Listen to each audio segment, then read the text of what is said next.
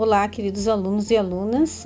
Aqui quem fala é a professora Luciane, do módulo 2 e módulo 3 subsequente. Eu venho aqui falar com vocês sobre a semana de recuperação.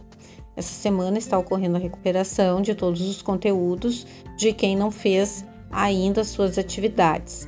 Então, sugiro que você se organize e uh, faça as atividades e poste, tá? Uh, outra situação também é que eu avalio é a interação do aluno em sala de aula com a professora, tá? Então, eu avalio individualmente e em grupo também, tá? Então, isso vai também, vale mais outra, um critério de avaliação. Outro critério de avaliação é a presença no Meet. O aluno que justificou a sua ausência, tá? Eu tenho anotado. Agora, aquele que não justifica suas ausências, aí já, já compromete, tá? Então, uh, o que que acontece? Tem casos onde o aluno ele interage em sala de aula, mas não participa do Meet, mas consegue fazer as atividades tranquilamente, porque ele interagiu com a professora, tirou dúvidas. Agora tem aquele aluno que participa do Meet, mas não interage em sala de aula e tampouco faz atividade.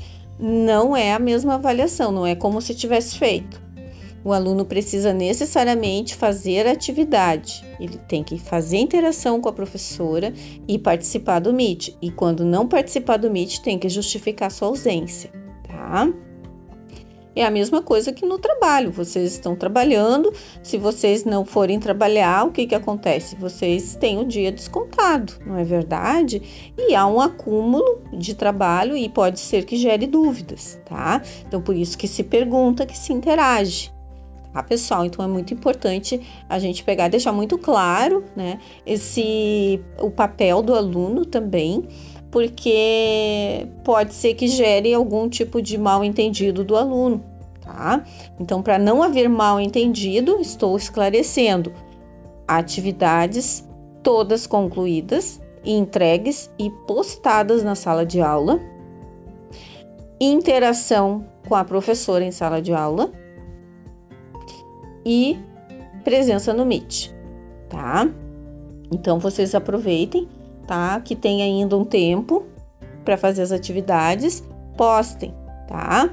Porque essa semana nós teremos já o conselho de classe e já tem as respostas. Então eu desejo que todos consigam uh, obter o seu êxito, né? E passar para o módulo e também uh, se formar, né? Porque eu estou falando com dois módulos. O módulo 2 que se Deus quiser, vai para o módulo 3, e o módulo 3, que se Deus quiser também vai ser futuro técnico em administração na próxima semana, tá? Mas antes tem que cumprir esses passos. Um abraço a todos. Estou na sala de aula.